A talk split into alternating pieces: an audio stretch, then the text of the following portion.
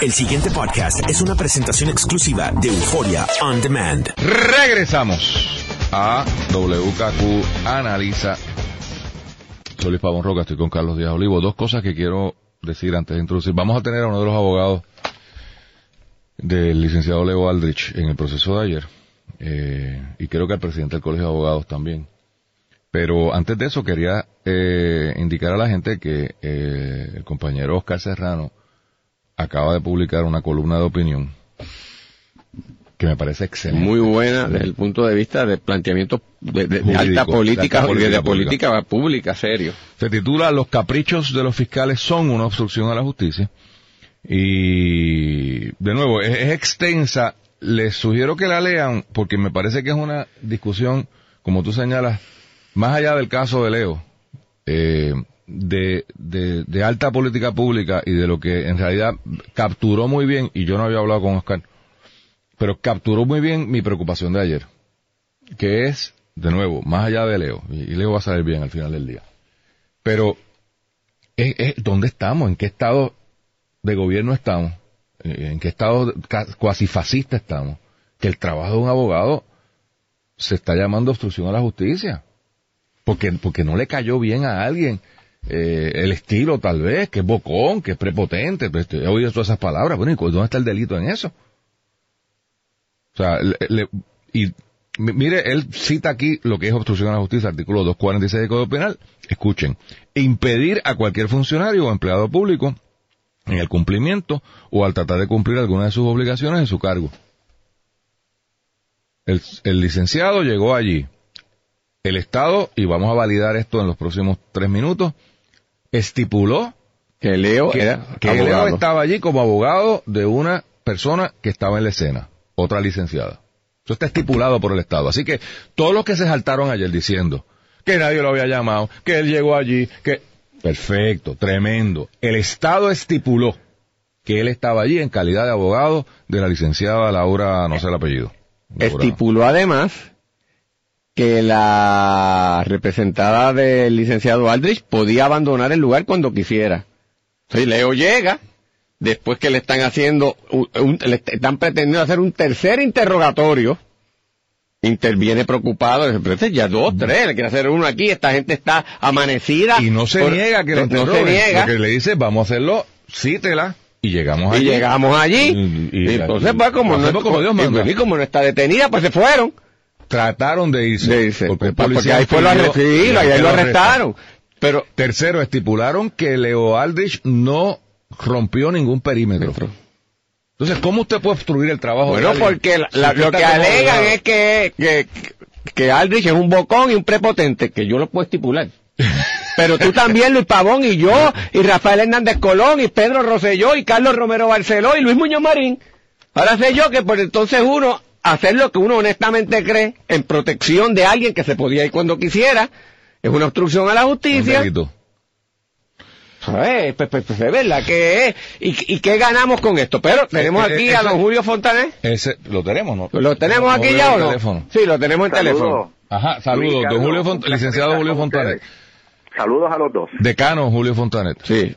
Y estaba también ayer en función de abogado de, de Leonardo abogado Julio Aldrich. Fontanet. Buenos días.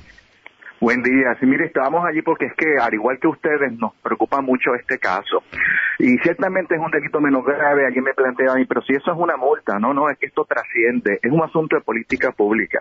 Aquí se trata de que con esta ta- actuación se está criminalizando el derecho a la defensa que tienen las personas y por otro lado se criminaliza la gestión del abogado en función de garantizar ese derecho. Realmente es un asunto muy serio el que está planteado. ¿Y qué pasó ayer? Bueno, yo creo que ustedes lo han descrito bastante bien. Fue una vista de un solo testigo, ¿verdad? Yo no quisiera entrar tanto en, muchos detalles, no porque pues porque soy abogado de récord, pero yo creo que lo que escuché de ustedes eh, describir, ¿verdad? Al público es básicamente lo que pasó allí. Una sola, una fiscal declaró, eh, declaró lo que allí pasó y evidentemente eh, los hechos que ustedes dicen que se estipularon fueron, fueron, algunos se estipularon, otros se establecieron bajo la, eh, como consecuencia de las preguntas que se le hacen a la única testigo que declaró, o sea, está claro que Leo Aldrich estaba allí como abogado, eso se estipuló.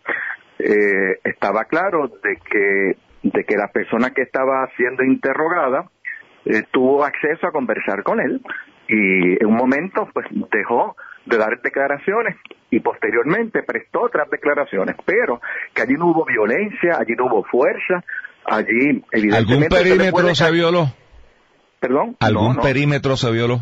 No, al contrario, eso también se estableció que él no entró dentro de la zona que estaba demarcada, él, eh, allí había mucha gente, es un sitio, ¿verdad?, eh, público, donde, donde aconteció, donde estaba, ¿verdad?, lamentablemente el cadáver y donde estaban siendo entrevistadas las otras personas, pero allí, cuando se está investigando ese primer día, allí no se sabe quién es testigo, no se sabe quién es sospechoso, es decir, hay una, una cierta incertidumbre que un abogado tiene que ser muy precavido con la gente que representa. Y, es importante que las personas se sientan en libertad de asesorarse con los abogados y que los abogados puedan, en función de su responsabilidad legal y ética, ejercer, ¿verdad?, eh, eh, su apostolado de la abogacía y recomendarle qué hacer, qué no hacer. Así que en ese sentido, a mí me parece que un poco lo que decía eh, Luis, aquí estamos hablando de, de, que es muy peligroso, que así se torna un Estado fascista donde se metan presos, se acusan los abogados por sencillamente pretender hacer adecuadamente su trabajo. Quiero hacerle una pregunta eh, con su sombrero de decano. Eh, y quiero aclarar, eh, eh, Julio ha sido presidente del Colegio de Abogados y liderea directamente e indirectamente el esfuerzo titánico que ha habido por sacar gente que está presa injustamente con pruebas de DNA que se hace desde la clínica, si dije algo que no es, lo corrige, por favor, Julio, desde la clínica de, de asistencia legal de la facultad que dirige el compañero de la Facultad Interamericana. La pregunta es que yo he escuchado eh, que los sospechosos no tienen derecho, que los testigos no tienen derecho a asesoramiento legal. Y a mí me parece que eso es una aberración jurídica, porque yo creo que todo ciudadano tiene derecho. Si van a estar las vistas públicas en la legislatura como abogado. Por eso, por, eso, pero, en, un, vamos a tornar esto en una cosa un poco educativa a la gente, porque es lo que me preocupa para mí la gente. Eh, o sea, mi experiencia es todo lo contrario. Eh, uno va con un testigo y lo primero que le pregunta al fiscal en calidad de que estamos aquí y la contestación típica que me han dado a mí, bueno, hasta ahora como testigo. Y ese hasta ahora es una bandera bien roja. Porque cualquier cosa que diga esa persona como testigo podría ser usado en su contra, porque no había, no había que leerle las advertencias antes porque no era sospechoso. Es un, es un truquito ahí interesante. O sea, el Estado, una vez el Estado centra la investigación en un individuo, tiene una obligación de hacerle las advertencias de ley. Pero mientras es testigo, entre comillas, no hay que advertirle nada. Pero el abogado sí le puede asesorar. Claro, pero entonces se ha dado una, una, una visión por parte de, de alguna gente de que aquí el problema era que ya no, ah, pero es que ya no era acusada, así que no tenía derecho a tener un abogado, señor profesor. Pues cómo no, pero primero déjame, déjame señalar que estoy ya hablando a nombre mío, no a nombre de la Facultad de Hecho Interamericana o de la Universidad Interamericana, ¿no? Eh, hecho esa, ese caveat, esa advertencia, eh, te planteo lo siguiente, mira, evidentemente el ordenamiento jurídico tiene dos tratos distintos a los sospechosos y a los testigos, pero todos tienen derecho a tener asistencia de abogado. Lo que pasa es que cuando eres sospechoso, tienes, aparte de tener derecho a abogado, tienes derecho a permanecer en silencio, tienes derecho a no autoincriminarte. Cuando eres testigo, tienes derecho a tener abogado. Claro, no puedes guardar silencio reclamando de que te vas a autoincriminar porque no eres sospechoso, ¿verdad?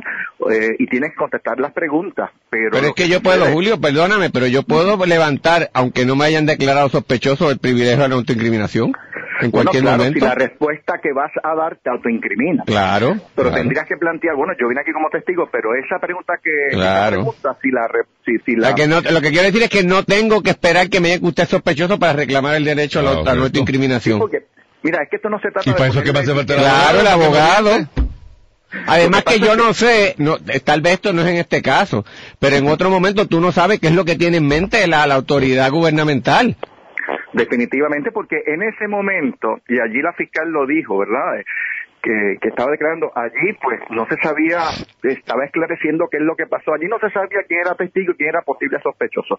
Había gente que tenía sangre en la ropa, eh, hay gente que tuvo eh, contacto muy cercano con el oxiso, eh, ¿verdad? Este, minutos, eh, minutos, horas antes, momentos antes de su muerte. Así que mientras el Estado está haciendo acopio de evidencia, todavía el Estado no puede decir tú eres testigo y tú eres sospechoso, porque de las respuestas que de un testigo a una pregunta puede tornarse en sospechoso. Por lo tanto, es evidente que cualquier persona ante ese escenario incierto tiene derecho a asesorarse con un abogado y seguir las instrucciones de su abogado.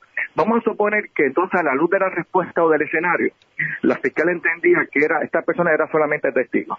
La pregunta es, ¿tiene derecho a tener abogado? Claro que tiene derecho. ¿Qué pasa si no contestaba pregunta? Bueno, pues la fiscal puede solicitar entonces una orden Claro. al tribunal, pues, es lo que procede, que le una orden. ¿Perdón? Sí, que, que eso es lo que procede, porque yo no tengo que hablar con quien yo no quiero hablar. Si tú entiendes Claro que que como parte de una investigación oficial es importante tu, tu- tu testimonio y tú no quieres dar, tú obtienes la El orden. Estado va al, va al Es Poder correcto. Judicial y obtiene una orden. Pero lo que no puede hacer un policía o un fiscal en la escena es estar eh, Pero- pero- obligándote a ti a Claro, pero, declarar si tú y no esto por eso. Julio, yo creo que esto es lo importante y trasciende, que venga un fiscal por ahí o venga un policía y detenga a uno y Es que tú llames a tu abogado y entonces, ¿Y tu abogado no? termine arrestado porque trató de prevenir que a ti te interrogaran. Imagínate con la situación que está la policía en Puerto Rico, con la sindicatura, con las denuncias que ha hecho ACLU. Ahora los policías pueden entender erróneamente de que ah, cuando se mete un abogado aquí a, a representar a su cliente, lo arresto y sigo interrogando. Claro. Ese- es el mensaje. ese es el mensaje Además, que está. ¿cuál lo otro? Todavía aquí si me dijeran, y es lo que a mí me preocupa, ¿cuál es la razón de llevar esto a estas consecuencias? ¿Cuál fue el encauzamiento criminal que se tronchó aquí? Sí, no, al final del día. No, si no hay ni encauzamiento criminal, el único encauzado criminalmente es el abogado. Es correcto. Pues, Inclusive es una- la- de la verdad que es una cosa insólita. No, Y trasciende esto porque esto ocurre en otro contexto y es peligroso. Y yo puedo entender y lo aclaro, porque yo entiendo la labor de los fiscales, entiendo el celo profesional de Sí, descubrir sí, la verdad, entiendo a la dónde. familia de la víctima con la, con la angustia y la necesidad de saber lo que pasó, pero los abogados tienen una función que hacer. Oye, todos queremos que los fiscales y los policías esclarezcan la conducta delictiva y que la esclarezcan bien. O sea, todos estamos a favor de eso. A mí me consta que la mayoría de los fiscales están comprometidos con, ¿verdad?, con, con su gestión.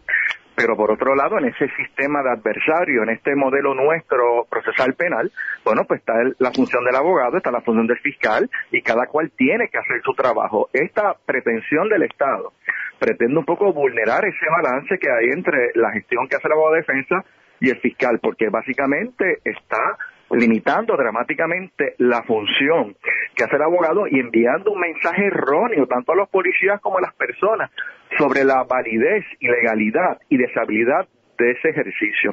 Ahora, déjame decirte algo más. Este, yo también percibí allí que los fiscales que estaban allí no estaban muy entusiasmados con impulsar este caso. Este es un caso más de política pública, este caso está a otro nivel. Yo estoy seguro que los fiscales que estaban allí no estaban muy contentos con lo que estaban haciendo. Es mi opinión personal, no es que me hayan dicho nada, yo creo que esto es un asunto de que un asunto más de política pública, yo no sé si el gobernador está al tanto de, de este caso, yo creo que es un asunto muy serio que envía un mensaje muy eh, muy equivocado sobre sobre en qué consiste el derecho a asistencia de abogado en Puerto Rico, ¿verdad? Garantizado tanto por la Constitución Federal. Pero había fiscal entonces allí, Rico. este eh, licenciado. Sí, fíjate que en regla 6 es raro que vaya un fiscal, pero es lógico pensar que... Es raro que vaya un fiscal y es un delito menos grave. No, habían tres fiscales, Tres Tres fiscales. Más Tres la fiscales. fiscal que era la testigo. es correcto. Bueno, y habíamos tres abogados también, ¿verdad? Está bien, pero, pero aquí lo que llama la atención es que de, de uso y costumbre no asisten fiscales a delitos graves. Mandan al guardia solo. Es correcto, claro, pero por todo le quiero decir, este era un caso muy técnico que lamentablemente, y lo digo con mucho respeto, yo creo que la juez no entendió bien el planteamiento, yo creo que el planteamiento era claro, ya estipulado que Aldrich era abogado, porque eso se estipuló, realmente no hubo ninguna eh, ninguna manifestación de su conducta que pudiera interpretarse como una obstrucción a la justicia. Y me preocupa a mí porque este caso, de nuevo, Julio, que yo creo que es lo que tú estás tratando de decir, esto trasciende esto, porque no está comprendida la extensión de la responsabilidad del abogado y de, y de lo que tiene y le corresponde hacer en protección de, de su cliente y las limitaciones a su vez que tiene el Estado con respecto a esto. Es decir, obviamente el Ministerio Fiscal, aunque sea de la mejor buena intención, no tiene claro esto. Porque de otra manera no se explica llevar un caso así. Mira, realmente no, pero yo, yo no responsabilizo a los fiscales que estuvieron allí. Sí, por eso tú dices que no crees que viene de, los fiscales que, estuvo, que, estuvieron en la escena en sí. No, y tengo que decirle que su comportamiento allí fue fue muy cordial. O sea, eh, eran una pues eso es bueno, eso es bueno saberlo. bueno saberlo, qué bien. Gracias, Julio. te tengo que, a la orden siempre. Te tengo que cortar porque tenemos al presidente del Colegio de Abogados. Eh, señor presidente. Buenos días, ¿cómo se encuentran ustedes? ¿Cómo está don Edgardo Román?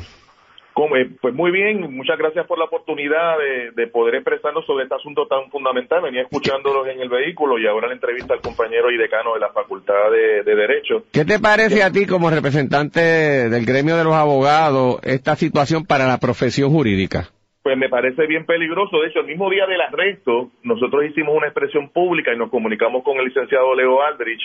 Eh, en el día de ayer eh, también hicimos una expresión pública puesto que ciertamente de lo que se trata es de intimidar a los juristas que se acercan a la escena de una situación que está siendo investigada para hacer su trabajo, para entrevistar a un testigo, eh, para asesorarlo. No hay duda, no hay duda de que los testigos tienen derechos.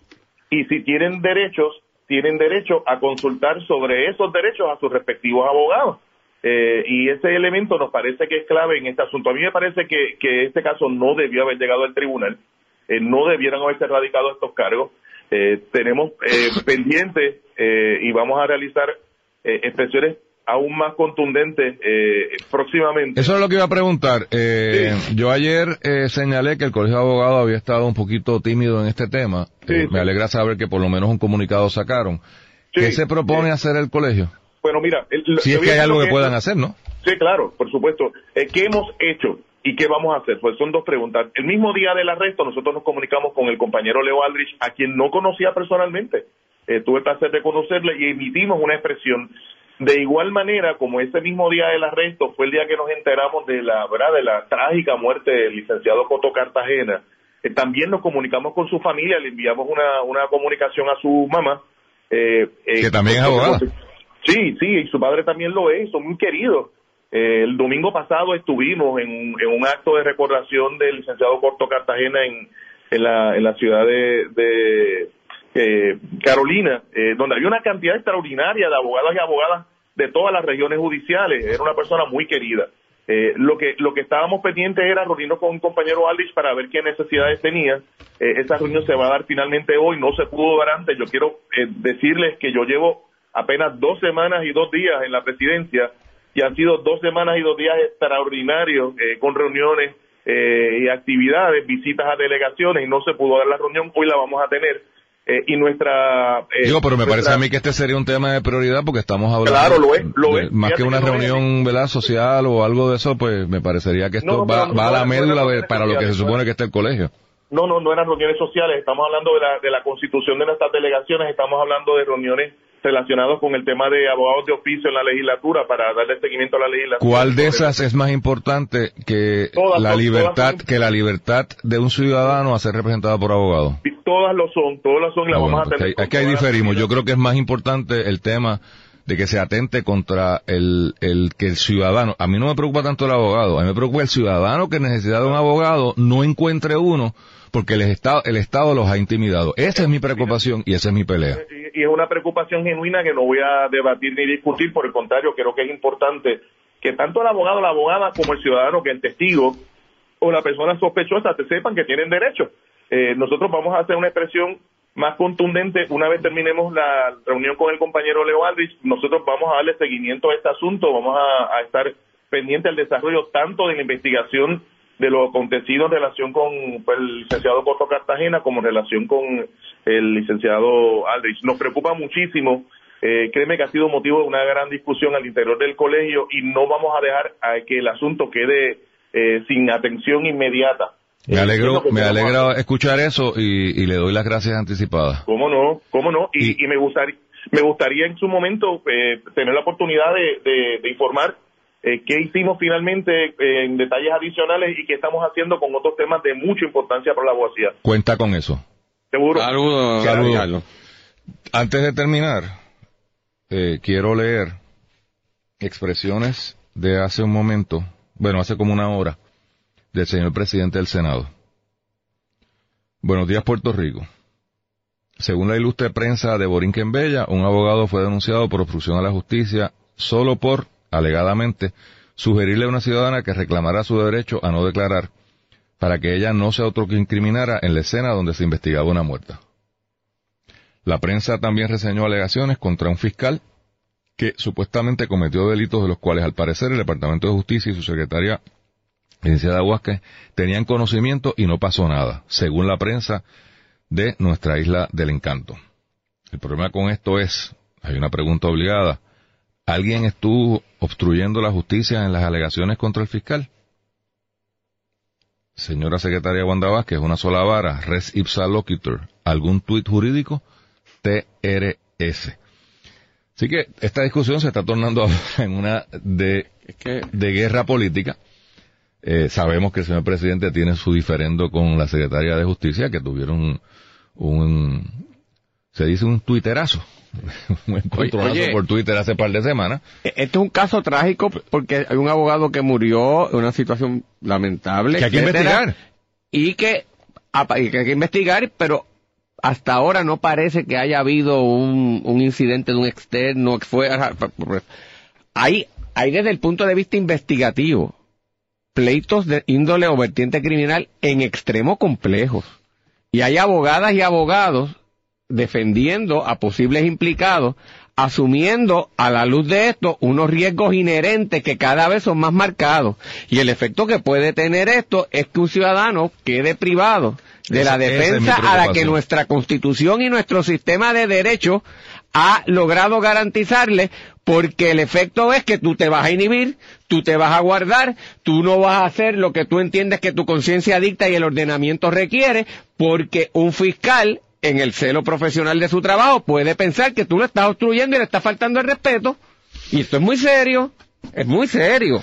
Y trasciende esto, o sea, yo no quiero, Correcto. ni lo estamos personalizando en la secretaria de justicia ni en los fiscales que están que desde el principio he enfatizado que tienen todo mi respeto es y así. reconozco la, la, la, la difícil situación pero esto trasciende lo que es un sistema democrático y lo que es un sistema de Programa de justicia y las protecciones pública. constitucionales que todos como ciudadanos tenemos El pasado podcast fue una presentación exclusiva de Euphoria On Demand. Para escuchar otros episodios de este y otros podcasts, visítanos en euphoriaondemand.com.